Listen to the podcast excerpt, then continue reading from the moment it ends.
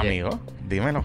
Me veo, no, no me siento diferente. ¿Te sientes diferente? Te tengo de frente. No tenemos sonidos de bebé. No tenemos sonidos de bebé. Es más, tenemos buen sonido. Probablemente Sí, sí. el mejor sonido que hemos tenido en siete años de hacer este podcast lo estamos teniendo en estos primeros siete Claro. segundos. Claro. Pero Ajá. no tengo a Estefan. No tenemos a Estefan. Sí, sí, No. Estefan está. Para los odiantes de los comentarios en YouTube. Sí, Que sí, que- consigue, consigue un babysitter, qué sé yo. O sea, la verdad que por eso es. Pues que- lo cuida, cuida a mi hijo, yo. Pero pues mi hijo no me estaba dejando tampoco grabar necesariamente. Exacto. Así que. Es verdad. Sí, sí. O sea, por la mañana me deja hacer el programa de radio. Porque es por la mañana. Y está durmiendo. Y, y está durmiendo. Ajá. Y pues, pero por el día, como ya estamos empezando a, hablar, la- ¿sabes? Sí, pues, estamos activos, estamos pues activos. no, pues ya. Este, así que nada, estamos aquí.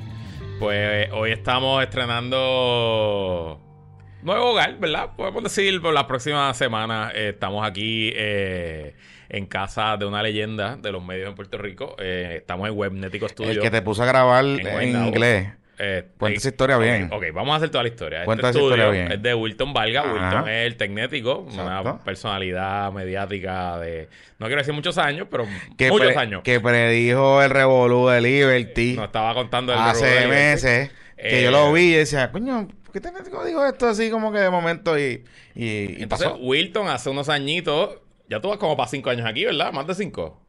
Sí, A siete. a siete A siete. años. Eh, decidió invertir en Downtown Guaynabo. Estamos a pasos de mi casa, literal. Carazo Street, Carazo Literal, Street. sí, Estamos a pasos de mi casa Mm. eh, y ha montado un estudio aquí de podcast donde se graban muchísimos podcasts. Sí, sí. Eh, yo he grabado aquí podcasts que han venido de invitados, probablemente nunca hemos grabado puestos para el problema. Nosotros estamos en un proceso de transición que después le podemos contar los detalles y queremos hacer muchas cosas, pero. Eh, En lo que terminamos la transición. En lo que terminamos la transición, que puede ser en un mes, dos meses, tres meses, pues eh, estamos aquí eh, en, Web, en Webnético en Guaynabo y lo mejor es que no solo estamos aquí con Wilton, sino que el internet aquí, aquí, el que estamos viéndonos, grabándonos, es por, provecho por Aronet. Así que estamos como en casa. Así que aquí, por fin, por fin, por lo menos puedo decir que aquí tenemos internet muy bueno. Porque el internet del Zoom, Ajá, con el que nos están viendo por el Zoom, exacto. pues de Aeronet. es de Aronet. Así correcto. que pues Exactamente. está chévere. Y sí, Pepito está aquí, Pepito está al lado de Wilton. Nos hemos votado a Pepito. Pepito, Pepito está, ahí, Pepito está Pepito por ahí. está- Aprende, Pepito, por favor. Por favor, Pepito.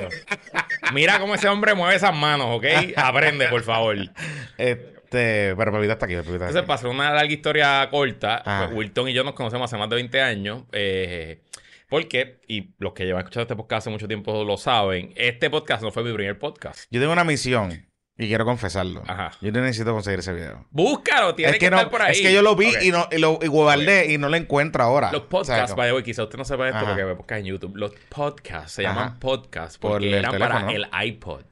Al iPod. era para el Exacto. iPod. Y tú lo bajabas en iTunes tú- primero. tú- entonces, porque eran, eran programas, Exacto. eran talk eh, que tú te suscribías a través de iTunes. Exacto. Y de hecho, no te podías suscribir en el aparatito, porque el aparatito no se conectaba al internet. Ajá. Tú tenías que abrir iTunes en tu computadora, Darle subscribe. ir a la parte de podcast, Ajá. buscar así, escribir y darle subscribe. Entonces, Exacto. unos muy buenos amigos, que hasta el día de hoy somos muy buenos amigos. Eh, Gerardo Calderón, José Izquierdo, que también tiene, ha hecho sus cositas, sus cositas en los medios de temas de, tecnología. tecnología, ¿ah? Y quien fuera mi primer socio y fundador de mi empresa, Ricardo Alfaro. Ellos tres empezaron un podcast de tecnología que se llamaba Los I Wannabes. Ok, pero espérate, para, la- para el cuento ahí. Ajá. Los Wannabes, yo lo descubro un día, no sé por qué rayos, yo llego a ese video. Ah, me metí a la página de Apple. Ok. Por alguna razón, esos podcasts están hosted o algo Están así. ahí todavía. Están ahí. Están ahí. Y yo no sé por qué, un día yo llegué y le dije, Luis, ¿tú tienes un podcast hablando en inglés? Sí. Me dice, cabrón, sí, una, Sí, se sí, llama sí. Wannabes. So, eran este podcast de estos dos, eran tres Eran muchachos. tres, y yo, yo, yo entro como, ya ellos llevan como 30 episodios. Y un episodio, entro el episodio, que- cuarto episodio. y el episodio que yo vi Ajá. era un episodio de Navidad. Correcto. Y era un episodio que ustedes fueron a, a yo creo que a Best Buy o algo a así. Best Buy, sí, Ajá, algo correcto. así. Y entonces empezaron a hablar inglés dentro de Best Buy. Cuando Best Buy abrió en Puerto Rico, ahí frente, frente a Plaza, Sí. la gente de marketing de Best Buy eh, le gustaba el podcast y nos invitaron como que antes de que la tienda abriera. Y Ajá. un videito, eso lo grabó izquierdo. Sí. Grito medio pendejo ahí haciendo chistes y cosas en. en- Sí, pero ustedes tenían un micrófono y todo y grababan en inglés. Grabamos al principio, la- Ajá. como los primeros 50 episodios Claro, en inglés. claro. Eh, eran de tecnología, sobre todo enfocado en Apple. Eh, y hacíamos parodias, hacíamos canciones, se transmitían en vivo a veces por Ustream. Habría, por Ustream. por Ustream había, bueno, Eh, Ustream fue el, debate de desahogo, la primera versión fue por Ustream. Exacto, exacto. También. Eh, Que ahí fue que nosotros nos conocimos. Y yo recuerdo en Ajá. algún momento que tuvimos 100 downloads de un episodio. Eso es un montón. Y eso fue, eso fue como, olvídate, Porque ya somos ricos, millonarios. porque sea. recuerden algo, o sea, en esa época tú tienes que llegar a tu casa Literalmente, o sea, llegar a tu casa, Ah, porque exacto, cuando lo bajabas en iTunes tenías que conectar el iPad, el iPod a... que, la, que bajara el, audio completo a la computadora sincronizar y sincronizara con tu esto. O sea, que era el proceso ese. Que en verdad a mí me gustaba, estaba chulo porque tú podías jugar con las canciones. O sea, por ejemplo, yo tenía una manía de que yo sacaba canciones del iPod de, ay, ya no quiero esto. Y ponía y era como que cool, chévere. Pues eso es lo mismo que pasaba. O sea, que no es como ahora que tú entras a Spotify y ya. Y ya, punto. Y, y lo consumas ahí. Y mira, aquí dice Wilfredo en el chat que él lo ha escuchado, imagínate. O sea, que tengo gente fanático de Ah, Wilfredo, tú puedes ser mi primer fanático. Eh, mm, este, ¿qué te iba a decir? Eh, En ese episodio que yo estoy buscando, eh, eh, Luis ajá. Tenía un gorro de Navidad. Sí, puede ser, debe O sea, que estoy, existir, tratando de conseguirlo porque... Lo que te iba a decir también, que Ah. por ejemplo, hay una, las parodias, eh, hay una que es eh, Under the Sea de Hammer, pero era Mac or PC. Entonces Alfaro era medio músico, Alfaro compuso la música. Espérate, espérate. Este, sí, entonces era, era, era Jerry Espérate que está mejor. Jerry cantaba. Ustedes cantaban. Cabrón, cantamos. Hay varios cantando. Yo te pedí cantar en los PvP y tú me dices, cabrón, no, cantar, vamos a bailar, no Pues, sé pues, qué. tú me dices que tú, que tú cantas. Yo puedo entonar, pero no canto bonito. Yo puedo entonar. Ok, anyway. eh, pues Wilton, Ajá. aparte de todo esto, era como. Él era como un quinto panelista, participó un par de veces, pero realmente gran parte del equipo Ajá. era de Wilton. Porque Wilton era amigo de todo ese corillo y, y entonces nos prestaba, nos prestaba cosas y whatever. Eso se empezó grabando en casa de Alfaro, después Alfaro tenía como un estudiecito y por ahí nos fuimos y Wilton pues siempre fue parte del proyecto. De hecho, la primera vez que me paré frente a un green screen en mi vida fue en casa de Wilton, cuando Wilton, yo no sé si todavía vives por ahí, pero vivía aquí cerca. Y el, esto que ahora es su estudio, pues lo tenía como que un cuarto de, Mm. de un segundo piso en la casa. Así que para mí esto es como llegar a casa, además de que estoy literal a, Tú 100, estás cerca. a 100 pies de mi casa. Sí, yo me acordé de que Carolina y Guaynabo Tan lejos. están lejos. Sí, sí. este, y fue. O sea, yo- que, sea, él le decía a Luis, Luis, llevo guiando 15 minutos. Estoy lejos como de... yo guiando 15 minutos. Este, pero estamos aquí, estamos aquí, qué bueno. Eh, y esa anécdota, prometo que voy a conseguir el video. Sí. Yo lo prometo que lo voy a conseguir. Por favor, búscalo. Y la búscalo, y ahora que si me José que- o, o Jerry o Alfaro me están escuchando, que escuchan el podcast Ajá. y lo tienen, por favor, compártalo que vamos a hacerle ridículo. O sea, el objetivo aquí es que. Luis, Luis haga el ridículo. Así que, Exacto. por favor, además para que me vean cuando era un niño. O sea, porque yo era ahí, eso, eso fue... Pero tú te 20 conservas, tú Yo todavía tú no tienes, no, tienes, no tienes como que mucha diferencia ahí. Pero, y tenía, digo, Para ser un white person, tenía, pues... tenía mucho pelo. ¿Qué? Tenía mucho pelo. ¿Tenías mucho pelo? Sí, tenía mucho pelo. ¿Cómo que tenías mucho pelo? En aquel momento. ¿No te estás tomando la pastilla allí? No, porque no se me había caído el pelo. Tenía, Ah, tenía, tenía. no, eso está sí, mal. sí. A mí el pelo se empezó a caer como a los 31. A mí se me quedó yo a los 19. Ok. Y todavía siguen buscando la foto. Yo se los dije que no la van a encontrar del, del Tito Luke. Yo se los dije que no la iban a encontrar, pero está bien, dale. Seguimos. Mira, y antes de seguir, Ajá. recuerden que estamos llenando los espacios para el viajecito a Espérate, tú México. tienes una camisa que dice Bochinchar Kills. Sí, esta camisa me la regalaron. Ajá. Esto es de una. Yo la he usado antes. Esto no es la gente de Ñengo. Eso de mismo, eso mismo, lo de la, la gente de Ñengo 2024. Ajá. Cuando yo me puse esa camisa en el podcast de Chente, ellos me escribieron para regalarme una. Y me regalaron. Y entonces cogí esta. Bochinchar Eso es- Kills. Esto yo lo usaba antes, yo creo, aquí en el podcast. Bochinchar Kills, pero ¿cuándo nosotros a veces hablamos de bochinche? Por eso la uso, es irónico. En verdad, Bochinchar Kills, porque en verdad sí, pues Es irónico. mata- matamos cuentas de Twitter. Mira, PPP. PPP conquista México. Ajá. Nos vamos para México en Corillo del 6 al, 5, al 15 de junio. Lo dije bien. 6 Uh, al seis 15 de junio del 2024. Las primarias son el 2 de junio. O sea que el primer análisis que vamos a hacer de las primarias lo va a hacer usted con nosotros allí bebiendo tequila y mezcales. Así que esto va a estar bien bueno. Eh, visitaremos Ciudad de México, Puebla y Oaxaca. Tendremos varias actividades ya programadas con el Centro Histórico de México, un tour por Xochimilco y un party. En verdad es un party, un tour, whatever. Vamos Ajá. a verlo. Vamos a las pirámides, vamos a la Basílica de la Virgen de Guadalupe, vamos al Palacio Nacional, Museo de Antropología, Ruinas de Monte Albán y tenemos una fiesta privada en una hacienda de mezcal en Oaxaca, entre otros grupos de actividades, jangueos. Obviamente va a tener tiempo libre también para que usted vaya, coma, visite, haga lo que quiera. Los paquetes son dos tipos de paquetes. Hay uno para los que salen con nosotros desde San Juan. Ese incluye el pasaje. Los precios comienzan en 2.550 en habitación doble, 3.050 en habitación sencilla. Para los amigos y amigas de la diáspora que no van a volar desde San Juan, usted es responsable de estar en Ciudad de México el día que nosotros lleguemos. Y esos paquetes empiezan en 2050. Habitación doble, 2000, 2550 habitación sencilla. Ahora mismo, el enlace para que usted se anote está en los show notes de este episodio. Búsquelo. Eh, ahora mismo no tiene que pagar nada, es simplemente que se apunte eh, para que se eh, la agencia de viaje lo contacte, conozca todos los detalles y entonces se comprometa. Lo importante es que usted salde 45 días antes de que nos montemos en el avión. Así que no se pierdan este viaje, mucho mejor, mucho mejor que cualquier crucero por ahí de, eh, De las emisoras. cualquier emisora de radio tradicional. Mira, Dime. este. Y otra pautita antes también de housekeeping. Ajá. El episodio de este lunes de Puestos para las Apuestas. Ajá. Es un episodio especial.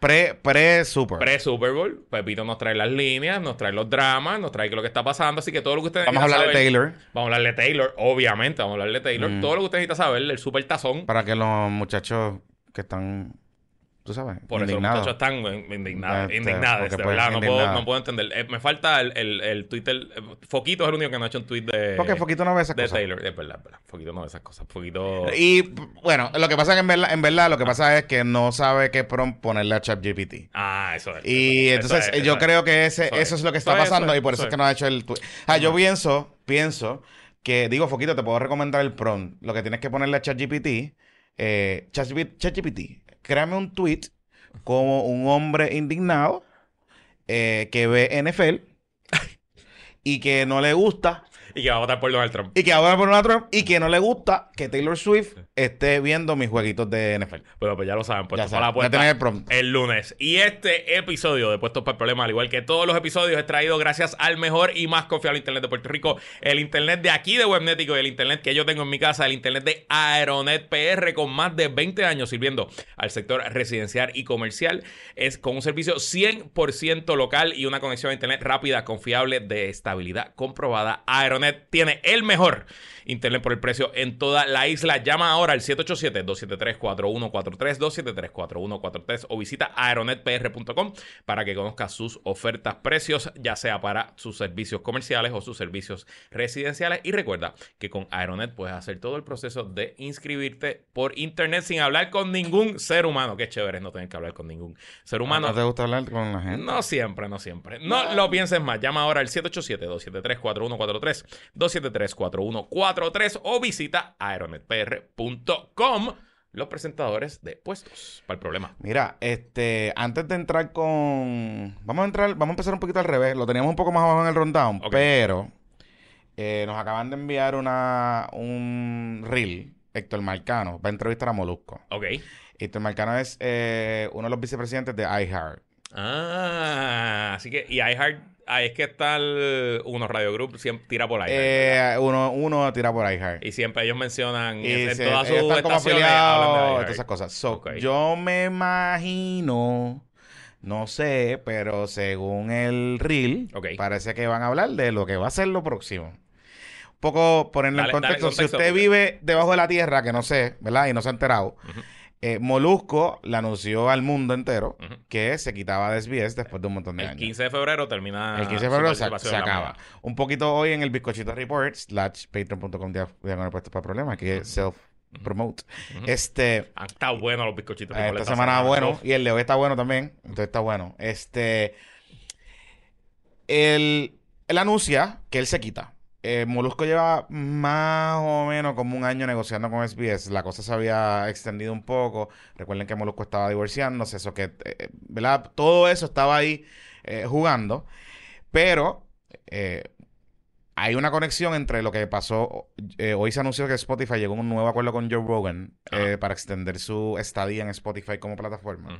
Y ese acuerdo incluye que fue, yo no sé por qué Spotify lo hizo así, pero fue un error que ellos hicieron en ese momento, eh, que Joe Rogan va a volver a distribuirse en las plataformas. El acuerdo anterior Era era, solo por Spotify. solamente Pero él estaba en Spotify. YouTube. Él- Sí, pero está en YouTube con lo viejo. con lo lo nuevo lo solamente nuevo, estaba en Spotify. Eh, y, y él pudo seguir monetizando eso. Pero lo nuevo, ahora van a hacer las dos cosas. Van a ir para Spotify y va para... Que es un- me parece un gran acuerdo, muchos millones de pesos, pero para que él llegue a los millones totales, tiene que vender, tiene que generar dinero. Entonces, hablamos un poco en el Zoom, eh, que nosotros estábamos, eh, lo estuvimos hablando el jueves, y un poco Molusco se convierte en demasiado grande para, para SBS. Eh, alguien me decía, bueno, pero es lo mismo que Jay. Mm, eh, tan, Jay va en ese camino, pero Jay todavía, Jay es grande por sí mismo, pero todavía en noticias es distinto. En entretenimiento, no necesariamente. ¿Por qué? Porque Molusco se convirtió en bien grande, o sea, súper grande. Entonces, eh, las dinámicas que cómo está funcionando YouTube, la manera como se está monetizando. De hecho, los invito a que vean el episodio de el entrevista a su productor general, Joito, que me parece una de las mentes más brillantes que yo he conocido en términos de producción de contenido en multimedia digital. Los invito a que lo vean. Si usted está en este viaje de meterse a producir en algún momento dado, Tengo que verlo. es tremendo episodio. Tengo que verlo. Este, nada, cerrando ese paréntesis. Y esta semana anuncia que no va, que se va de SBS. Yo teorizaba anoche que muy probablemente Molusco se iba a quedar en un mix and match. Él se iba a quedar en algún medio tradicional, alguna emisora de radio de alguna manera u otra. Y que entonces iba a tener algún tipo de deal de, sindica- de sindicalización a través de otra plataforma. Ok. Pero que no iba a ser con una emisora local porque tú requieres un andamiaje para poder distribuir sindicado. Aunque ha mejorado muchísimo, realmente requieres un andamiaje. ¿Por qué? Pues si tú quieres estar en más emisoras, pues esas emisoras están en distintos time zones. Esos time zones tienen que ajustarse. O sea, eh, eh, el andamiaje es a little tricky. O sea, en términos operacionales. No es difícil, pero es a little tricky. Pero si fuera tan fácil, lo haría todo el mundo. Exactamente. Y recuerden que estas eh, cadenas de sindicalización tienen el tema particular de que pueden vender. Tienen las fuerzas de venta, tienen las fuerzas de vender, de buscar la- los acuerdos con las emisoras, etcétera, etcétera, etcétera. So, yo había hablado de iHeartMedia, Clear Channel y de Uni- lo que queda de Univision Radio en Estados Unidos. Ok. Y de que había una posibilidad, porque ese rumor se viene escuchando hace tiempo, de que Guapa Media con la adquisición de KQ105 y WKQ, ellos están interesados en modificar el formato de KQ105. Ok. De alguna manera u otra, añadir talk shows, por lo menos en algún slot en la tarde, quizás en el driving time. So, que pensaría yo que puede ser un hogar para, para Molusco. Hacer el drive. Y ahora mismo por las tardes no hay. ¿quién No, tiene en Kaku no 105? tiene Nada, nada. Es pura Kaku- música. Es pura música. Sí, es que está música. perfecto para él. Eh, sí. eh, Y como es pura música, él puede grabar a cualquier hora del día, desde cualquier sitio, porque es ponchar la música. Claro, O sea, no claro. Ni siquiera en Eh, vivo. sí, pero sería un talk show. Ok, sería un pecho. Quizás no serían tres horas o cuatro. Él, estaba cuatro, cinco, seis horas en. Bueno, ellos, yo creo que él estaba tres y repetían. O la última hora Estaban estaba. como cuatro y repetían una. Y había una hora que estaba Pamela y Sí. él y Fantacuca, era, era, era, Sí. pero era largo, O sea, largo, sí, era, sí, sí. Así que, obviamente, las escalas de YouTube, tú tienes que producir más para hacer chavo. Así que, muy probablemente, ya radio se le estaba convirtiendo en un problema, porque pues no podía producir más. Si, si quería producir más, pues no podía producir más. Y eh, coincide con la construcción de su estudio. Así que nosotros lo que, lo que yo estoy teorizando es que él va a tener algún tipo de programa, algún tipo de talk show sindicado. Molusco estaba hiteando muy bien en los mercados de Puerto Rico en, Estados en Unidos. Estados Unidos, particularmente en Florida, que es un mercado de crecimiento. Sí, Este, el programa de él de Mega se escucha en Florida. y estaba sacando unos números brutales. Eh, así que yo pensaría que él, identificando eso, tiene una oportunidad ahí de hacer un show desde Puerto Rico, desde su estudio, sindicado, eh, aprovechando que el estudio va a estar bien cabrón lo que sea, un Joe Rogan, Bill Simmons, como hacen, los- ujú. eso pasa mucho en, en programas de deporte en Estados Unidos, y lo pongan en cuanta emisora hay por ahí. Pero para que eso pase, tiene que ser una empresa que se dedica a eso. No puede ser una emisora local que te diga, pues yo te voy a sindicalizar porque realmente no tienes el manpower para hacerlo. Ni técnico ni de venta. Porque sindicar es, digamos, tú le cobras a la emisora un fee por distribuir el programa, pero también tienes que vender el programa. O sea, tienes que tener los contactos para tu vender nacional. O sea, los contactos en las agencias de Nueva York, Miami, etcétera, etcétera, etcétera. Así que habrá que ver, no sé cómo, eso va a salir ya mismo, que finalmente lo que pasa en ese en esa entrevista entre, con Héctor Marcano, pero yo pensaría que a lo mejor por ahí es que van. Pues ya veremos. Eh, ellos, iHeart está bien, desde que Marcano está ahí, otra gente, Marcano no es el único, hay varios ejecutivos de que han estado... Pero Marcando tiene- es como, como ejecutivo. O sea, Él tiene acá- una él, no tiene un programa. ¿o él tiene programa, pero él tiene una posición Ya, alta. o sea, de Eh, contenido. sí, de, de hecho, por ejemplo, Dávila Colón Ok. Eh, tiene, programa unos programas que se transmiten en unas emisoras de Florida, de Florida. de que son iHeart, Eso, Exacto, Florida que son esta gente Correcto, de iHeart. que, que no es, Eh, que no es nada no es local. de Uno Radio. No es de unos radio. No es de unos radio. Pero también unos radio está shopping. Digo, Claro. A una emisora de Puerto Rico le conviene, le es más barato traer a Molusco sindicado que tenerlo como talento. Que who knows, que hasta a mí me puede terminar el mismo mega. O sea, de nuevo. Pero sindicado. No un programa de que él sea talento de Mega. Porque uno de los problemas grandes que estaba teniendo Molusco era que. Y, y el tranque, él habla un poco de eso en el video. El tranque era parte era eh, los contenidos. Mega llegó un momento dado que decía, pero si estás monetizando mis contenidos que tú grabas en mi de esto, pues yo quiero también participar. Which is fair. Pasa que Mega no negocia fair. Así que pues, este, y están apretados. Ellos tienen un problema de chavo. Nos, nos envía un colaborador aquí también que eh, nuestro buen amigo y fanático de este podcast y patroncito Walo Dávila también Ajá. es uno de los grandes de, También. de iHeart. Por eso. Así que. Igual- Walo, oye, no entró anoche al Zoom, no entró anoche. Que sospechoso. No nos dijo nada. No nos dijo nada. Mm, eh, que sospechoso. Estamos velando. Es sospechoso. Es más, Walo como. Walo se fue para la hora machorra Ajá, a hacer ajá. un episodio ahí, no sé qué. Estuvo buenísimo, estuvo bueno, buenísimo, buenísimo. Yo espero, yo espero, Walo Dávila, que la semana que viene tú estás con nosotros. Te estamos emplazando Walo HD. Si no vas a pasar a ser Walo SD, estándar. ¿no? O si tú o si, o si tú quieres que yo diga qué significa HD, pues tú me avisas. No, pero qué, qué sospecho, qué curioso que ayer no entró el chat. Ay, él no entró. ayer no ¿Verdad? Qué entró. Ayer no curioso. entró, ayer El mismo día que Molusco anunció que se iba. No. Bueno, está bien. Te, te queremos, Walo. Te, Te queremos. queremos, te queremos. Mira, pues ya que estamos hablando de medios, eh, no ha sido noticia principal, ha pasado por lo bajo porque han pasado muchas cosas. Pero te has dado cuenta que Jago está. Esta semana se fue en un soft media tour. Claro. Se fue. Bueno, este, eh, Deddy Romero está por, por Washington. Mira, mira, hizo, hizo tres cosas bastante FM, ¿verdad? Piensa que la- los políticos pueden hacer Sí, cosas sí. AM y FM. Pues ella hizo tres cosas FM, aunque una cosa fue una estación AM. Primero grabó un segmento con el guitarreño. Y lo estaba pautando desde su cuenta de Jennifer, de su cuenta política cuando me salió el anuncio. Ajá. Y fue como en un sitio en Gurabo. No lo he visto, pero parece que fueron a comer a algún sitio. Fue pregrabado. Pregrabado. sí. Que eso el guita no lo hace mucho. No. O sea, que eso fue pre- negociado, trabajado y, y lo, y lo buscaron. Y a la misma vez, el mismo día que eso pasa, grabó el Intimus con, con Veronique. Que le preguntan, entre otras cosas, Que si tenía que si vibrador. vibradores. Saludito a Capela.love. Si no los tiene, estamos aquí a San- eh, estamos en San Valentín, Capela.love. Recuerda. Jovín, eh, Jovín, eh, Jovín, este, ponte, Jovín, ponte para lo tuyo, que Jovín. ella y Jovín son todoterreno. No, no, no, eso, Eh, fíjate, eso no me sorprendió. Le preguntaron si había estado con alguna mujer, si había besado a una Sí. mujer, este... Que si bebía. que si bebía. No le- me dice que no le gusta beber. Le dijo a Eliezer Molina es mentiroso, paquetero y que está loco. Eh, pero este, dice, pero no me, voy a hacer- no me voy a meter con la salud mental porque yo respeto esas cosas. Pero yo digo que está loco. que está loco. Que, le- que al- algo tiene. Ah. Eh, y entonces estuvo con Deddy Romero, pero también Deddy Romero fue a Washington. Pero cosa- Romero, pero, pero- y bien hecha, de hecho. pero hay billboards de, ¿De de, ¿Dónde está ese programa de Deddy? En el 11. Pues hay billboards. Yo Ah. vi anoche, ayer en la Martínez Nadal, un billboard de Eddie Romero con Jennifer González anunciando la entrevista. O sea. eh, y me está curioso. Bueno, acuérdate que ya, ya está en la semana antes de casi parir. Yo me imagino que ya, ya no se puede ni siquiera montar un avión. Recuerda que es al tercer trimestre ya le prohíben a las mujeres montarse en un avión. Mm. Eh, y ella es eh, embarazo de gemelos, que es el más complicado aún. Eh, así que yo me imagino que ya, ya no está por volver a Washington. Tiene que haber hecho esto, dejarlo todo pregrabado y veremos cuando, ¿verdad? Pues ya, por naturalmente va a tener que retirarse en algún momento, cogerse una Sí, semana. ella o sea, está, porque nosotros lo tuvimos en directo sin filtro esta semana. Ok.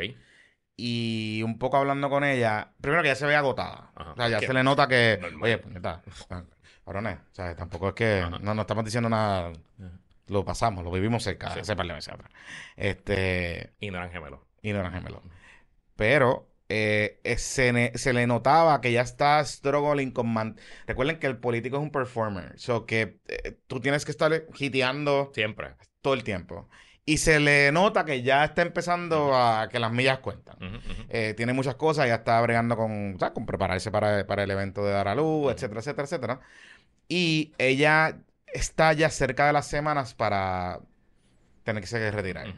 No se sabe cuánto tiempo va a ser. Pero yo Ni pensaría. ella misma, ¿sabes? Ni ella misma. Porque es que Pero yo pensaría que mínimo un mes. Es out. mínimo. Mínimo un mes. Mínimo. Y si es un procedimiento cirúrgico, o sea, una cesárea, si es una cesárea, que probablemente lo sea, eso es un major operation. Sí, sí, sí. O sea, Mínimo va a ser no un. es- eso no es nada más la pararse, caminar, que la herida sane, Mm. mientras ella a su vez está bregando con dos criaturas que puede tener toda la ayuda del mundo, pero sigue siendo un trabajo, pues, pues. Sí, sí, sí. Así que obviamente eso va a pasar. Pero me parece curioso y creo que es una buena estrategia dar este tipo de entrevistas soft ahora, porque además de que se va a tener que hacer una pausa, eh, ella necesita abrir el electorado de esa primaria. Ella ¿Cómo que abrir el electorado? O sea, si esto es una elección solamente del hardcore PNP, el gobernador tiene mejores chances de ganar. Claro. Mientras más gente vote fuera del hardcore PNP, mejores las probabilidades para. O sea, mientras, uh, el umbral es, mientras, a ver si te estoy entendiendo, mientras menos, eh, mientras esa elección se mantenga por debajo de 600 mil electores, ¿Cuántas votaron en la primaria? eh, de- como 400 y pico. De Pipo y. Ellos están estimando, Edwin está estimando, Ajá. porque lo ha dicho un par de veces, que ellos esperan que va a ser una primaria como 600 mil. Mira, las primarias locales 2020, vamos a buscar los Sí. números aquí. Diablo, que rápido está este internet, Eh, ¿ah? sí, ¿De quién sí, será? sí. Eh, primarias locales 2020. Mira, dijeron ahí el nombre, parece que estuvieron a 291 mil personas Por eso, votaron. cualquier si cosa... es el número, probablemente el gobernador gana. Si ella logra que voten 400 mil personas, 500 mil personas, pues a lo mejor ella gana. Lo que pasa es que. Creo yo, ¿verdad? Lo que pasa es que entonces ahí lo que estamos viendo es los límites del polling. En el sentido de que muy probablemente Jennifer esté doble dígito por encima del gobernador. Pero eso es sumando los PNP Curious o la gente que la quiere. O Exactamente. sea, que, que si, si tú descartas, solamente te concentras en los afiliados, sabemos que ellos están de end, porque hay unos números que Noticel tiene unos números más o menos similares, eh, y el mismo Nuevo Día habla de cuando le preguntan a al electorado que se identifica para ID, Ujú. para ID de- del PNP. So, puede ser, hace sentido. Pero entonces lo que estamos, lo que tú me estás queriendo decir es que ella tiene que elevar esta elección a que sobrepase los 450 mil electores. Algo así. Ya tiene que estar, Wow. ya tiene que estar buscando quizás Pero eso es mucho. Es mucho, es mucho. Es mucho. Y claro, problema que ella tiene, que no tiene el dinero. No va a tener el dinero para hacer un... Tiene que hacer estas historias.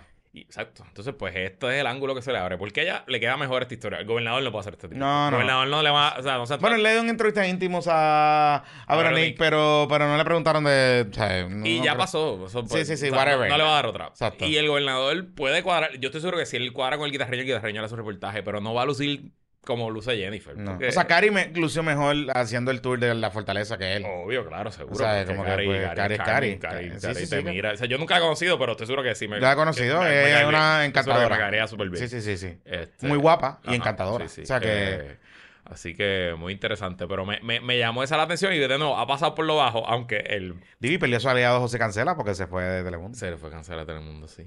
Bueno, pero ahora es jefe, porque Cancela se va a ser jefe. De- va a ser el jefe de la de, de la de Telemundo. por eso, o sea, que a lo mejor le ya. una llamadita allí no, eso. no pasa nada. Por eso, por eso. saludito José Cancela, que ya no vamos sí, a sí. tener tus tweets, chicos. Sí, sí, Ah, sí. De verdad. Queríamos tus tweets en campaña. Los Bueno, queríamos. Pero pues nada. Ahora chavito. puedo usar la cuenta de Telemundo Global. Entonces, tú te imaginas.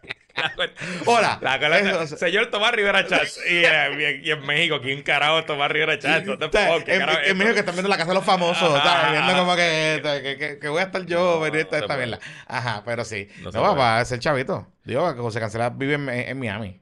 Claro, claro. O sea, él viajaba a Puerto Rico a trabajar. Mira, pues, ¿qué tal si vamos a la pausa y Ajá. vamos a lo que todo el mundo quiere que hablemos? ¿Qué hablemos? ¿De qué será que todo el mundo quiere que Ay, hablemos? no sé. ¿De qué será? ¿De qué, de qué será que la gente quiere que hablemos? Pero ¿De no- qué? Tenemos que live them wanting more, no podemos ir ahora. Ok. No podemos ir directo al tema. Eh, este PPP es traído por nuestro amigo el licenciado Edgardo Mangual de quiebras.net. Puerto Rico está atravesando una crisis financiera de hace varias décadas. Si la estás pasando mal, existe una ley que te protege, es la Ley Federal de Quiebras. La oficina del licenciado Edgardo Mangual González está orientando por teléfono de forma gratis y confidencial sobre la protección de la ley de quiebras llamando al 787-753-0055, 753-0055. La ley de quiebras es la única ley que obliga a los acreedores a detener las llamadas de cobradores, detener embargos y reposiciones de autos, reorganizar deudas y salvar propiedades.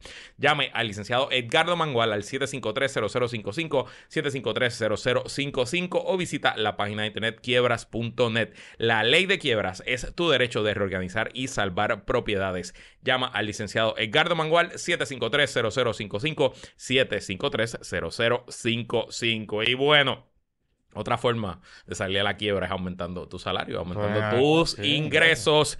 Y sabes que un buen resumen puede ayudarte. Un buen resumen no es un gasto, es una inversión. Y para ayudarte está Career Branding, que cuenta con varias certificaciones internacionales para el desarrollo de resumen, tanto para el sector privado como para el gobierno federal. Para más información, comunícate con Career Branding al 787-300-7777, 300-7777 o visita su su website resumeprofesional.com. Así que que el 2024 sea tu año, pon ese resumen al día con los amigos de Career Branding en resumeprofesional.com. Mira, este. ¿Con qué quieres empezar? Ok, vamos con un tema pequeño. Vamos Eh, con Elo. vamos con Elo. Y después vamos con el tema de Victoria. Ajá, ok. Eliezer Molina. Ajá. Esto comenzó en tu programa, ¿verdad? La primera entrevista fue en tu programa de radio. ¿De qué? Del tema de los Molina que no tenía los requisitos. No, eso fue en. Yo creo que en Noti 1. Fue en Noti1. pero lo de Victoria fue en mi programa. Ah, lo de Victoria fue en tu programa. Sí. Ah, eso fue. Ok, pues deja, ok, está. Sí, Pero sí, vamos con lo de Elo. Esencialmente, eh, Edmundo esta semana, Ajá. que no nos olvidemos que Edmundo ya no está en la comisión.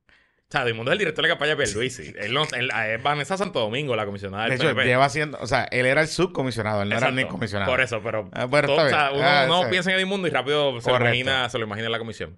Pues Edmundo eh, empezó a decirle a los medios que Eliezer Molina no iba a ser certificado.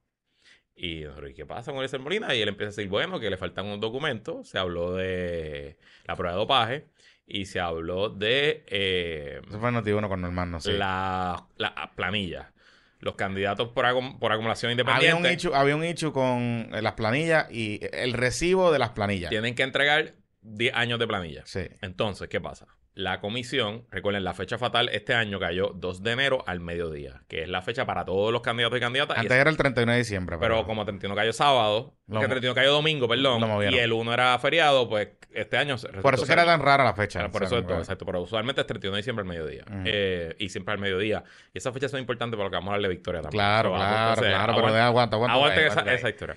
Esa parte. Bueno, pues, ¿qué pasa?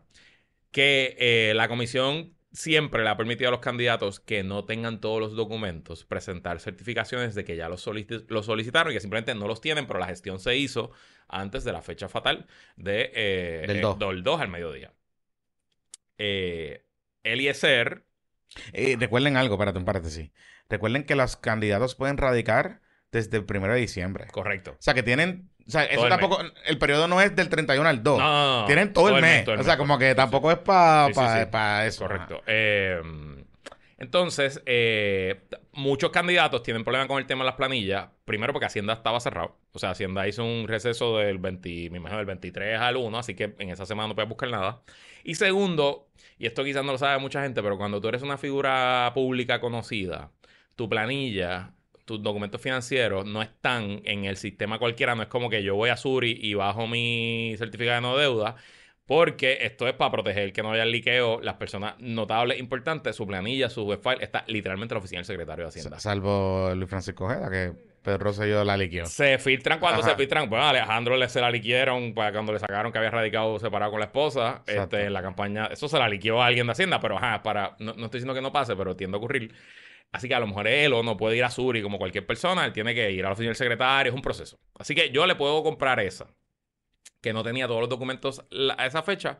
Pero aparentemente no presentó tampoco las certificaciones de que había solicitado los documentos. Pero ¿qué pasa? Que la comisión parece que se equivoca. Porque recuerden, Eliezer es un candidato independiente. O sea que no tiene ningún partido. Los demás partidos, PNP o PPD, Victoria o PIB o Proyecto de Dignidad, sus candidatos, el partido primero es el que hace un filtro. Y entonces el partido, después de ese filtro, lo somete a la Comisión Estatal de Elecciones. Y el partido es el que dice, ya puedes empezar a recoger endosos. O sea, el partido, si yo hubiera radicado para representante por acumulación del PPD, a mí quien me dice, dale Luis, vete a recoger endosos, es el Partido Popular Democrático, no es la comisión. Pero en el caso de Independiente es la comisión, específicamente el secretario de la Comisión Estatal de Elecciones. Y algo pasó Ujú. cuando Eliezer entrega sus documentos que la comisión, sin validar que estuviera todo, le abre el expediente para coger eh, endoso. Y le dicen, estás autorizado, vete a coger endoso. Y por ahí se fue Eliezer a coger endoso y como en dos semanas los tenía todos radicados. Eh, y entonces parece que ya, yo, yo no sé si la certificación del salió, by the way. No, No, a ha- veces no ha no, salido no, todavía. no. Pues entonces, No, nunca, de hecho, nunca lo certificaron. pues parece que cuando ya entonces él completa los endosos y está todo sometido, ahí es que alguien levanta bandera y le dice a la presidenta de la comisión, mira, eh, aunque tú lo, le permitiste recoger endosos, él nunca cumplió con los requisitos porque le falta la prueba de dopaje y las planillas. Él después mostró que la prueba de dopaje se hizo antes, no sé, pero las planillas yo creo que aquí es que está el tema, punto. Que nunca tuvo la- las 10 copias de planilla. Sí, ok. Un pa- un paréntesis sobre eso. Y, y- y creo que que es importante contextualizarlo. Y creo que la, creo que la comisión lo hizo bien. Porque la presidencia, la presidencia de la, la presidenta de la comisión ha dicho, recuerden que los candidatos independientes los validamos nosotros. Correcto. Eh, Los partidos validan sus candidatos y nos presentan los candidatos. Eso es lo que, lo que dijo la, Correcto. lo que dijo la presidenta. Así que pasa, que ese filtro de los documentos, ese filtro de los documentos, cuando llega a eh, la comisión, a través de la oficina de los comisionados, pues llega con el filtro normal, llega con el filtro que, que es. Llega validado, llega certificado, todo ese tipo de cosas. Inclusive, la- el partido puede descalificar candidatos antes inclusive de presentarlos a la comisión. Correcto.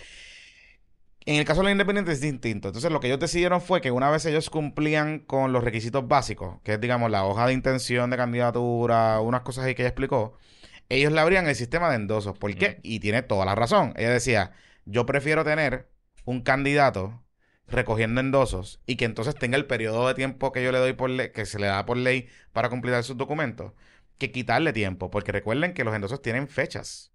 Tú tienes que entregar un por ciento a una fecha en específica, tienes que entregar el otro por ciento a otra fecha específica, y eso te va creando eh, un disloque. Y ella dice, si yo no le abro el sistema a esa persona, eh, si se tarda dos o tres días, pues son tres días que no tiene para poder recoger los endosos, por ejemplo. Así que eso por ese lado. Pero el que le hayan abierto el sistema no significa que, él tenía, que no podía cumplir con los documentos. O sea, la ley no dice recoger los endosos y o eh, entregar los documentos. La ley dice recoger los endosos y entregar los documentos. Así que, pues, eh, me, me parece un poquito yoripari también de par de gente. Y no me parece un error, porque lo contrario hubiese sido. ¿De acuerdo? Si, si, si la comisión no le abre el sistema para recoger los endosos, pues él o estaría hoy diciendo... ¡No! "Oh, ¡No! Exacto, se, se, se- con un megáfono allí. Voy a hacerle un arresto civil a la presidenta de la Comisión Estatal de Elecciones. No arresto a nadie civil, ¿verdad? No ha habido ningún arresto, ni civil ni, ni, ni oficial. tampoco. Ni sabemos cuál es el, No ha pasado nada. el carro que incautaron. Pero ayer estaba diciendo, primero tratan de matarme y ahora me quitan la candidatura. Ayer vi un post Ese, de- es el drama, ese drama, ese drama, ese. Pero es que Elon no tenías que lo- los papeles los tienes que buscar desde el 1 de diciembre. Sí. eh, No, o sea, no, Tengo que decirte que, a menos que haya una int- interpretación que la comisión creó un derecho al abrirle el expediente y permitirle eh, Es que no. yo creo que está jodido. Yo creo que está fuck. Yo creo que legalmente es fuck. Y ya lo, ya lo al, desertificaron. me- al mediodía creo que iban a meter la certificación de que no. no, no ha salido todavía. Este, Le- y- y digo, real- públicamente no ha salido. Y, lo que le faltó, lo que le faltaba eran las seis, las seis papeletas. ya. O sea, las seis planillas. Las seis planillas. Qué fun fact. Hello. Hola, ¿cómo estás? ¿Estás bien? Qué bueno, saludos cordiales. Sé de lo que vas a hablar. Sí. Dale, dale. En el 2020 estuvo curioso porque ustedes saben que los medios de comunicación siempre hacen este ejercicio de que le piden a los candidatos, particularmente a la gobernación, que entreguen sus planillas Al periódico. al periódico. No, a- no, porque usted se la entrega a la comisión, pero la comisión no hace público No eso. son públicas, exacto. Exacto. Y, y le pide que le entreguen las planillas y no sé qué. Y los cada periódico, el Nuevo Día particularmente es el que hace eso. Hace tu como un análisis de tus ingresos y todas esas cosas. Elo Molina, en la elección del 2020, no entregó las planillas. Y el Nuevo Día cogió y se lo clavó. Y él cogió hizo un video, eh, básicamente montando toda esta teoría de conspiración, de que Elo, de que no querían entregar las planillas porque Elo estaba, eh, de que el Nuevo Día estaba comprado por el Tomás Rivera Chats y no sé qué. Claro que sí. Ok, claro que sí. Of all people, el Tomás Rivera Chats. Claro que sí. Ok. Nosotros nunca hemos sabido las, los ingresos y los egresos de Elo. Lo que sabemos de su situación económica lo sabemos porque nuestro sistema judicial, nuestro santo y devoto sistema judicial, eh, es público. Entonces, cuando usted lo demandan, pues se puede acceder a la Y ahora es online. Cualquier abogado con cuenta puede entrar, como yo, eh, puede entrar y ver las demandas, cualquier demanda. O sea, Exacto. excepto casos de menores, algunas cosas particulares. Ahora usted puede ver las demandas, las mociones, las El órdenes. mocioneo, el mocioneo, todas esas cosas. Y pues tú, como ustedes bien saben, a él lo demandó el Banco de Desarrollo Económico hace más de un año, porque él tiene un préstamo de casi medio millón de dólares con el banco para que, su finca, que se fotuteó, que no, no lo estaba pagando, lo demandan por cobro, llega un, un plan de pago. que de hecho es la segunda demanda por cobro porque habían una gente en Cagua que lo demandaron No, ya tiene, él tiene varias demandas por cobro. Por cobro. Y, de, y de financieras también, tiene par de cosas. Sí, él, él- él es, Es un un, mala paga, mala paga. un deudor prolífico. Eh, es un mala paga. Ajá. Este, y. Pues en septiembre, el banco y Elo, con, tu- con la firma de su abogado, que es el abogado que lo está defendiendo en estos casos de la Sí, Corregel. también, este Corregel, eh, pues él llegó a un acuerdo de que le va a pagar 10 mil dólares al mes al Banco de Desarrollo Económico, un plan de pago, abonar la deuda, eh, 10 mil dólares al mes por 6 años. Que él dijo que él dejó de pagar porque supuestamente el banco le estaba sacando dos los pagos dos veces de la cuenta. Ajá, sí, seguro. Eso mismo es, claro que sí. Eh, ajá. Eh, recuerde, es un cobro de dinero. Su única defensa es que usted pagó. That's it. Punto y se acabó. Usted firma el contrato de los chavos, le van a- lo van a demandar. Eh, y nos enteramos, que lo pusimos uno de los bizcochitos report de esta semana, que el, el banco y Elo renegociaron el plan de pago. Y ahora está pagando 6 mil pesos al mes. Le dieron el gobierno, el mal gobierno el de mal Puerto gobierno Rico. que lo persigue Que y lo le fabrica caso. Le Ajá. dio un break y ahora va a pagar 6 mil al mes, pero Tiene un balón al final. tiene un balón al final de ciento y pico. Pero en este acuerdo, el banco dice que le va a sacar ese dinero de depósito directo vía CH todos los meses. O sea que Elo tiene que conseguir 6 mil pesos en Elo, esa cuenta Elo, todos hoy, los o sea, hoy estamos a 2 de febrero que estamos Exacto, grabando. sí, lo- y ahí lo tiene que tener 6 mil billetes achocado en la cuenta. Porque si no, lo que viene ahí, Eh, y eso va a rebotar, y lo que viene entonces son recargos y penalidades y en tu madre. O sea que esa es la situación financiera de hoy. ¿Cómo Elo se consigue 6 mil pesos para pagarle al banco? Para entonces después vivir. Bueno, pues no sé. Y de hecho, si lo eligieran senador, el salario son más o menos 6 mil pesos al mes. Y Eh, yo, y yo si que- fuese el abogado de, del BDE, Ajá. Si la diligencia de está en default, lo que hago es que hago, un y ya está, y se acabó. Fíjate, estaría interesante si hay un argumento de, De violación de derechos... de inmunidad parlamentaria que le haga un garnish a un No, salario. porque es como un como una persona alimentaria. Sí, sí, es verdad. Tienes razón. O sea, no, no, no, no puede haber. Así que, pero te Ah, no a puede decir- ir preso. Pero más allá del análisis legal y todo, Ajá. para Elo, que lo saquen de la papeleta, es Bound Brand. Es eso, lo Eso mejor. para él es bueno y Es hace campaña rating. Y quién sabe si rating sale. Bueno, sí, sacó Ricky. Sí, Ricky salió, claro. Y si sale rating, sale rating. No hay nada que pueda hacer. Lo único que tiene público son los requisitos de la Constitución, que tenga 30 años, que sea residente de Puerto Rico y que sepa leer y escribir. Correcto. O sea, que ahí la comisión no puede hacer nada y no importa las planillas. Si el pueblo lo elige rating, él sale el, el juramentario. Y las máquinas cuentan bien en rating. No, claro, o sea, eh. Sí, porque sí. Carlos Cruz, el de Huánica, Casi. casi sale Casi rating también. Sí. Pues, que, Qué pues. bueno que mencionas en Carlos Cruz. Ay. Por culpa de Carlos Cruz está, está en lío una de las candidaturas principales de la alianza. Exactamente. Ok, vamos a poner un poco en contexto a la gente. Esto sí empezó en directo, filtro no, en Sin Tapujos, en Sin. Tapujos a las 7.40, a las 7, en 7 Y fue como medio así como casi a lo último de la entrevista. Ajá, O sea, que yo estaba hablando con Edwin Mundo, estábamos hablando de otra cosa, no me acuerdo ni qué era. Yo creo que de Eliezer. Algo así. Ok. Tenías a Edwin Mundo. Eso fue el jueves por la mañana. Eh, jueves por la mañana. Sí. Y de momento, Edwin Mundo me dice: Pero está bien porque vamos a descalificar un montón de candidatos de Victoria Ciudadana. Yo, perdón. ¿Cómo así?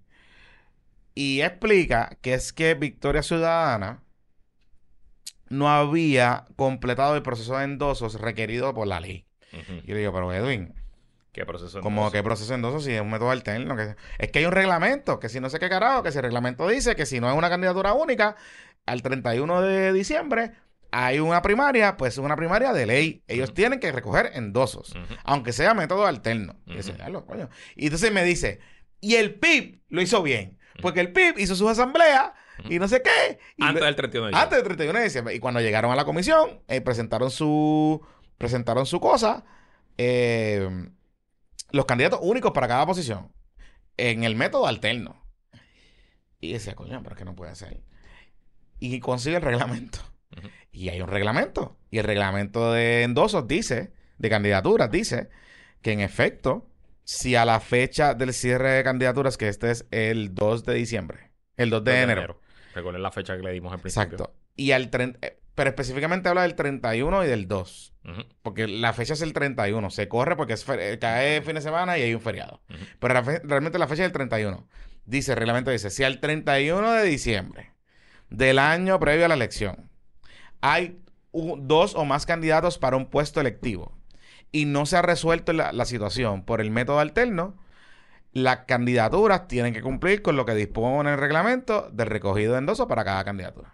Mira, tengo aquí el texto exacto. Ajá. Este es el reglamento para la erradicación de candidaturas de los partidos políticos y candidaturas independientes del 15 de junio de 2023. Importante esa fecha porque... Importante también, este reglamento no se aprobó unánimemente. Yo había dicho en programa radio que sí, pero después vi El que se aprobó, lo que pasa es que hay otro que sí. Hay otro que sí, que, mm, que, es de agosto, pero que, que, tiene que ver con otro asunto. Pero anyway, eh, este reglamento lo aprobó, no hubo consenso, solamente lo firmó la comisionada del PNP. Pero la presidenta de la comisión, utilizando sus facultades, lo firmó, así que entró en vigor. Eh, Creo que era el presidente Colomel todavía. Era Colomel, es verdad. Sí. Tienes razón. Eh, este es el título, esta es la sección 3.1, garantías, garantías mínimas, tiene tres párrafos. En el tercer párrafo establece. Las personas seleccionadas mediante un método alterno de nominación no tendrán que cumplir con los requisitos de presentación de peticiones de endoso para primarias para calificar como candidato siempre y cuando sean escogidos. Esa frase es buena y su expediente con los documentos requeridos sea radicado por tu partido político como candidato único a la comisión en la comisión en o antes del 12 del mediodía del 30 de diciembre de 2023. Correcto. 30 cayó sábado, 31 domingo, lunes es feriado, así que eso se corre a 2 de enero, pero es esencialmente lo que dice el reglamento. Ok. Y ustedes me dirán, Luis, pues está bien, pero eso es el reglamento. Pues, ¿qué dice la ley? ¿Qué dice el Código Electoral? Primero, ¿qué dice la Constitución sobre las elecciones?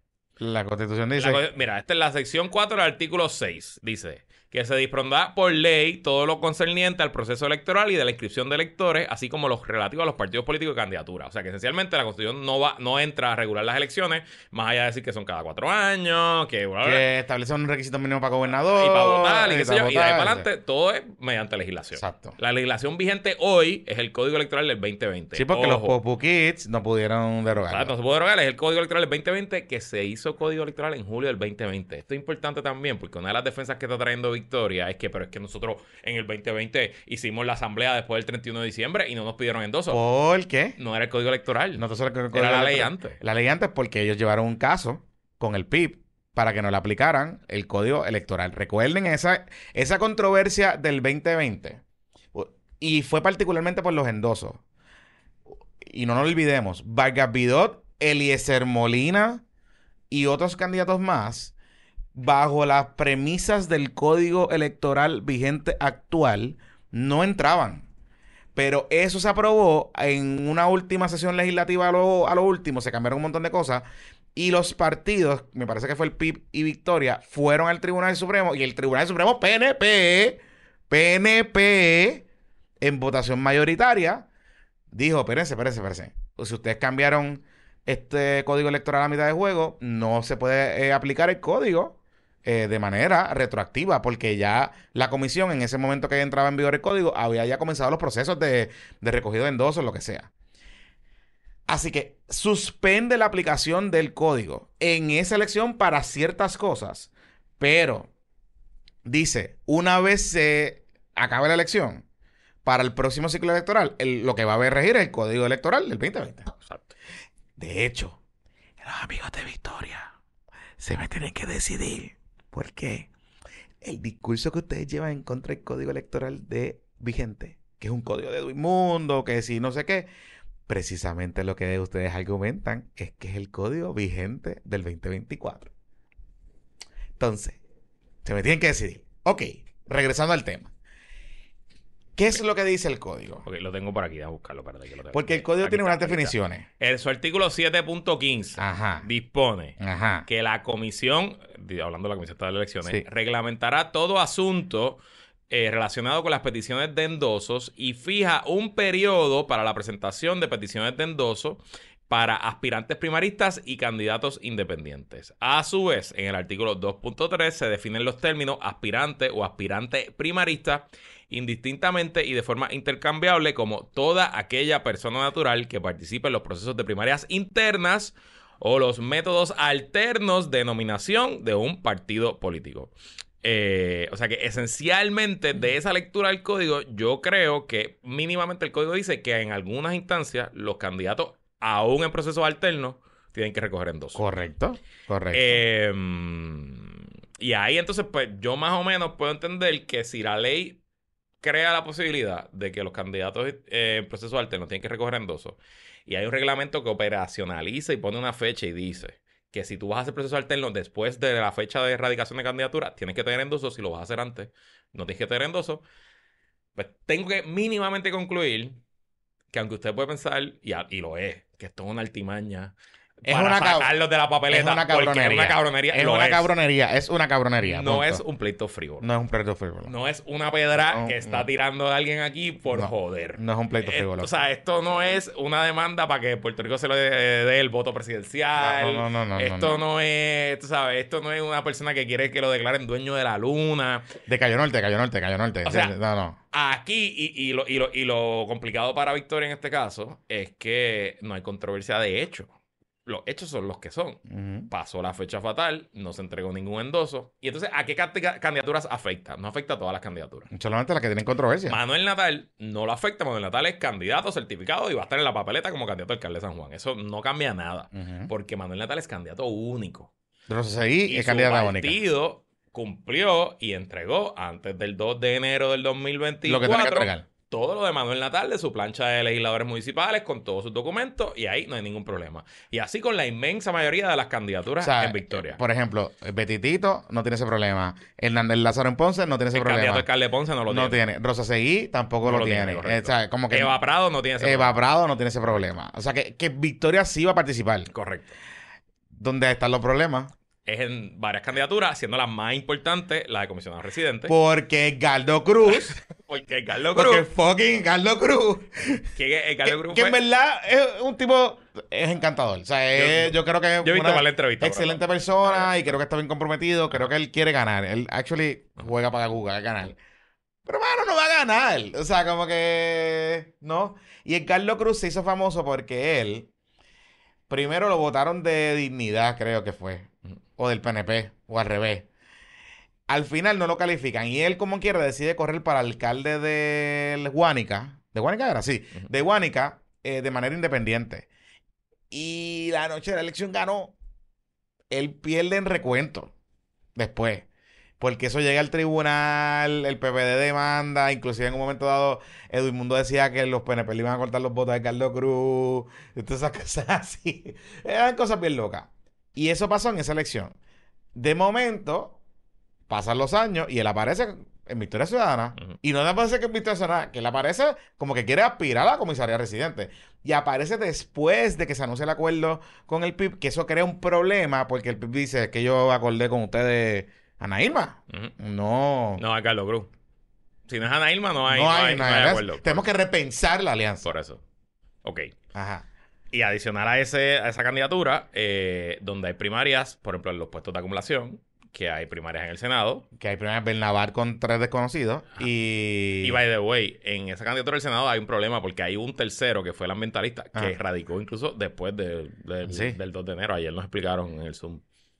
Y que eso de ellos, la El Club. El, el- El el- que ellos el el nuevo día le dio una Que ellos portada. están interpretando que como es una asamblea soberana y la asamblea del, partido puede escogerlo, entonces después meterlo como candidato. Don't know. Pero eso fue lo que nos dijo. Yo, yo desconozco, pero ajá. Ajá. Y en la Cámara, que ahí hay una primaria fuerte porque hay guerra entre, Entre los, entre los pepetistas entre y, el PPT y, y- y- y los capitalistas. y los capitalistas, que ahí Ah. está eh, el buen amigo Elvin Valentín. El que queremos que gane. eh, nu- nuestro candidato, eh, bendito, esto le cuesta voto a Olvin, perdón, Olvin, por decir eso.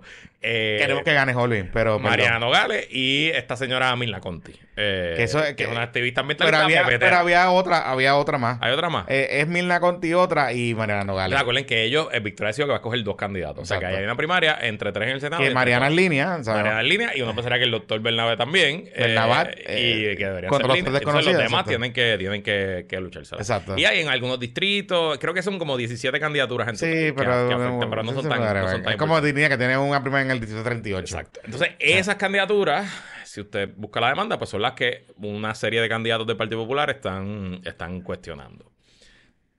Análisis político.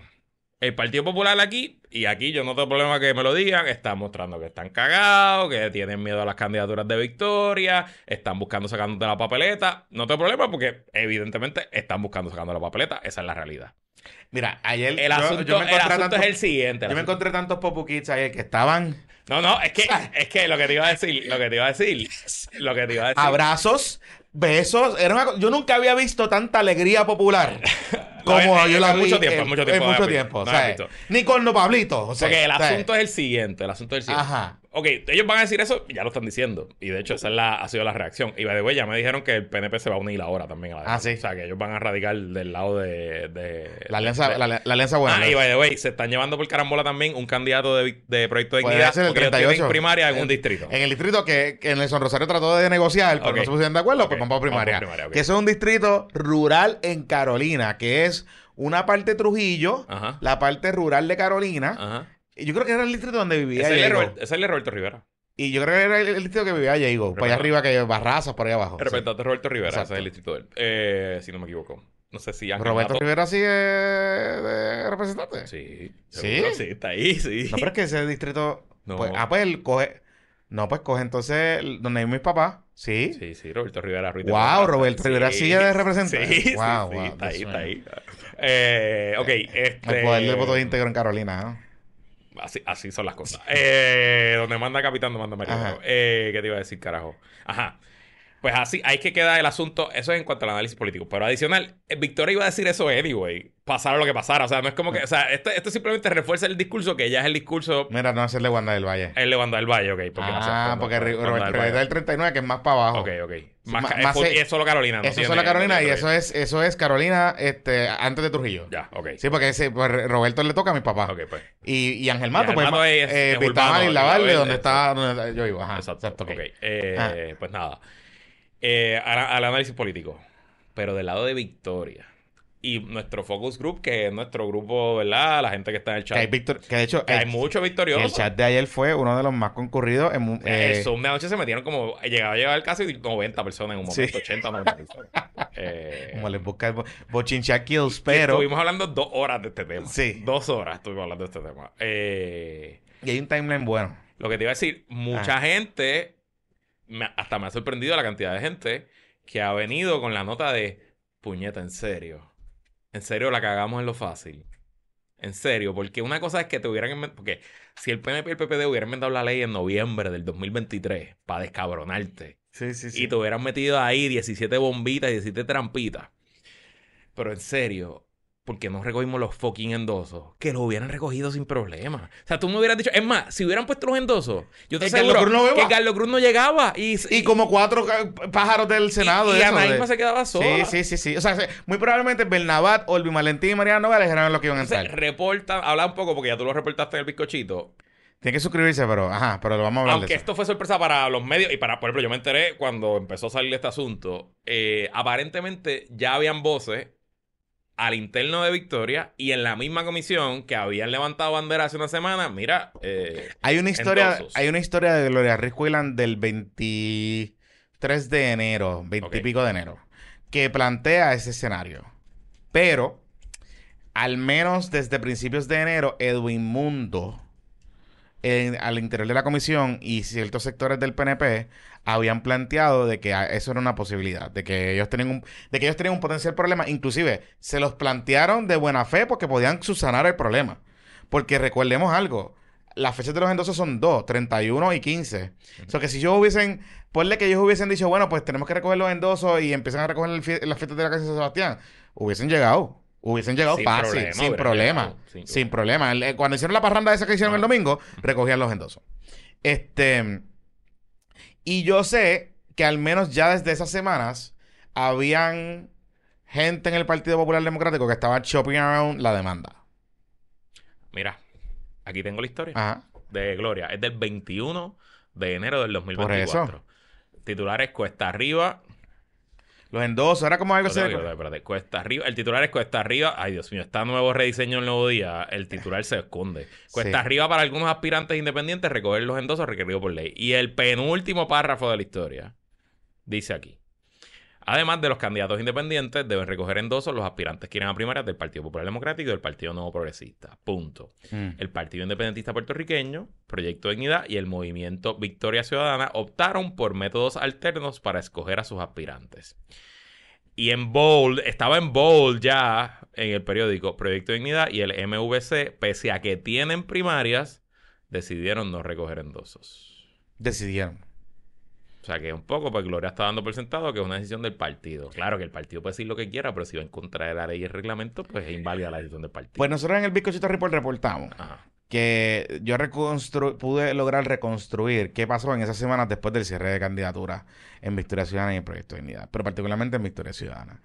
Y una de las cosas que descubrí, hablando con varias personas, incluyendo candidatos y candidatas que estuvieron en esa reunión, es que las comisionadas de Victoria citan una reunión de los candidatos del Senado y de la Cámara y, y de, también de Ana Ilma y, Carlos Cruz. Para explicarles cómo iba a ser la dinámica, hay unas cosas que dice el reglamento que, por ejemplo, hay que entregarle la lista de electores, no sé qué, cómo iba a ser ese proceso. Ok. Y que en esa reunión, Ana Irma Rivera Lacén plantea una preocupación con el tema de los endosos. Y que las comisionadas de Victoria Ciudadana le dijeron que era su interpretación que al ellos utilizar el método alterno no tienen que recoger endosos. Ana Irma dice, estoy citando, parafraseando lo que me dijeron que Ana Irma dice, que puede corroborar por dos fuentes distintas. Ana Irma comenta que ella entendía que lo tenían que recoger, pero que si era una decisión del partido, que se vería mal que estuviésemos, este, que estuviesen unos recogiendo endosos y otros no. Que ella entonces iba a asumir la responsabilidad de la mayoría. Error. Error. Y Ana Irma, te digo algo, Ana Irma hubiese recogido esos endosos rápido. Muerta la risa. Muerta la risa. Tú sabes que en el, el último episodio estábamos hablando de, la, de lo- la importancia de los endosos como ejercicio para una campaña. De lo importante que es demostrar que uno tiene esa organización, que puede eh, ¿verdad? comandar esa logística y que es algo, yo gente no sabía, hubiera sido bueno para Victoria tener el, proceso de endosos, porque hubiera tenido que hacer eventos, ir a toda la isla, ir a- al Festival de la Novilla, ir a las fiestas de la calle, hubieran tenido, era- hubiera sido positivo. Pero citando a el licenciado Iván Rivera, por vago. Eh, Iván está como molesto. Está molesto. Vamos a ver, estamos haciendo las gestiones para ver si lo traemos al programa porque el licenciado Iván Rivera es uno de los abogados demandantes. ¿Por qué está molesto? Eh, no sé, él es así. Digo, pero es que ayer Natal barrió el piso con él en el programa de Duprey.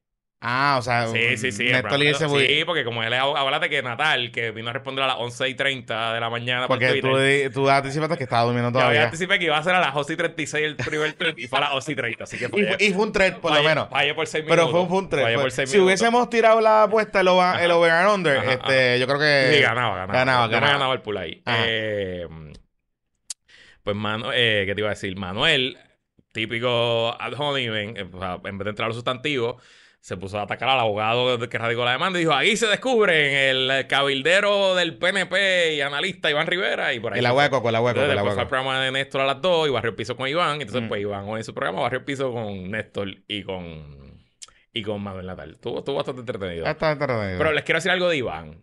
Y yo lo he dicho antes en este podcast. Iván es mi amigo desde bachillerato. Somos grandes amigos. Tan amigo es que vivimos juntos en Chile. Hicimos el semestre de intercambio. Tan amigo que te llamó a quejarse cuando le pusimos la foto, la puse la foto del agua de coco. Exactamente. Eh, este, Y después me barrió en su programa. mega pana. Y Saludito, usted, Iván. Usted puede pensar que es un loco, que es un... Le puede caer súper mal. Puede, Es pensar, histriónico, es histriónico. puede pensar lo que quiera de él, pero no es bruto. Ah, no, no, es no, bruto, no, no, es bruto. Y es trabajador. Y él no se mete en esto para joder. O sea, él no va a aterrar a radicar un pleito frívolo. Así que veremos. Va a venir una batería de abogados de Victoria. va a venir una batería. Porque hay como 20 candidatos demandados. Así que eso- paréntesis, y viene y envía unas cartitas cuando notifica demanda para cobro, esas cosas que duran. Sí, sí, sí, sí. He visto por ahí algunas de ellas. Mira, ok, escenarios posibles. Yo creo que están bien tight. Tío, te Pero voy a dar una solución a todos sus problemas.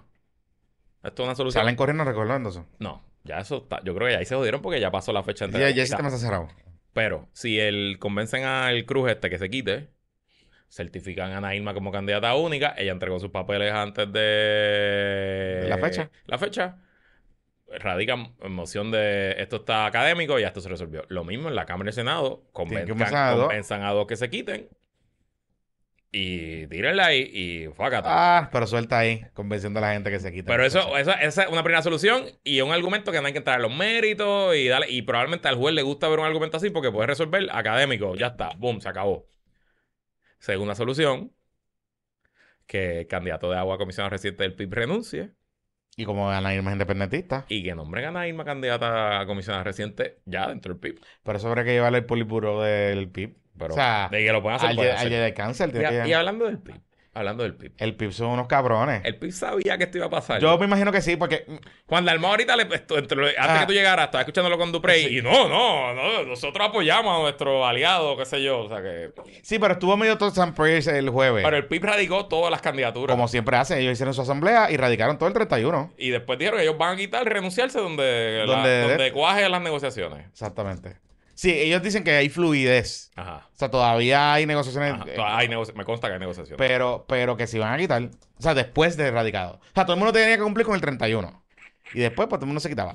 Pero sí, yo no sé. Yo ayer les contaba que hay un documental de Ah. Alexandro Ocasio Cortés, Ah. bastante famoso, que era de cinco mujeres que corrieron al Congreso en el 2018. No todas ganaron. Una de las que eh, ¿verdad? Que sigue el documental es a IOC.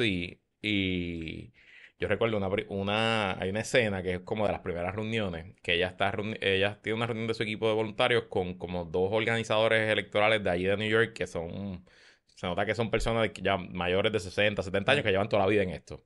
Y lo primero que le dicen, lo primero que le dice es a, a ellos y a todo su equipo es, tenemos que leernos todos los reglamentos para arriba y para abajo, tenemos que estar claros, pendientes de todo, porque la manera en que la maquinaria nos derrota, usualmente lo primero que vamos a buscar es sacarnos de carrera por algo.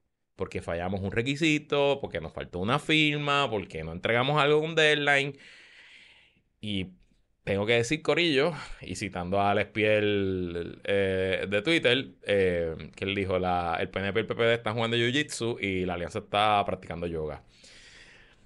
Actually, sí. Se, lo- se los clavaron. Mira. Aquí, los cogieron con los pantalones. Y obviamente en el PPD lo sabían hace tiempo porque la demanda apareció el día después, al instante a las 8 de la mañana. Lo saben hace como dos semanas porque yo sé que... Y no se filtró, yo no se le- bueno, O sea, bueno, ajá, bueno, dime, bueno. dime. Yo sé que hablaron con un par de candidatos y con algunos de ellos electos.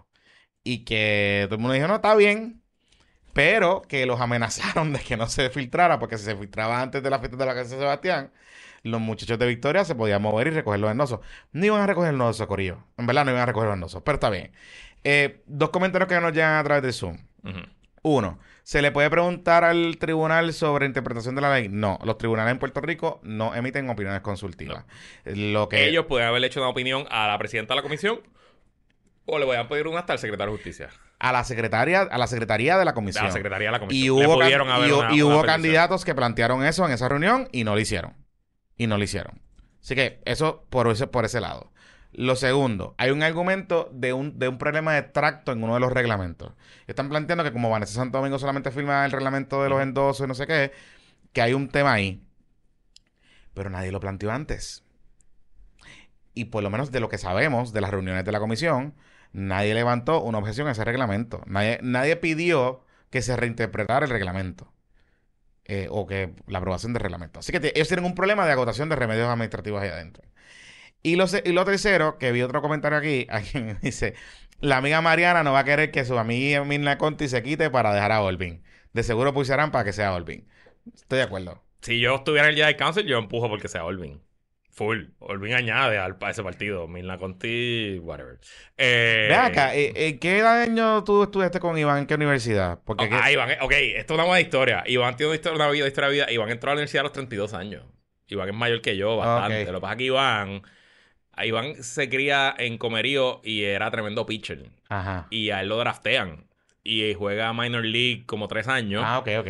Eh, tres o cuatro años. Y Al se- final. se lastimó algo así, se- se- sí, al final no, no, o sea, no, no pudo subir al, al- al- y regresa a Puerto Rico.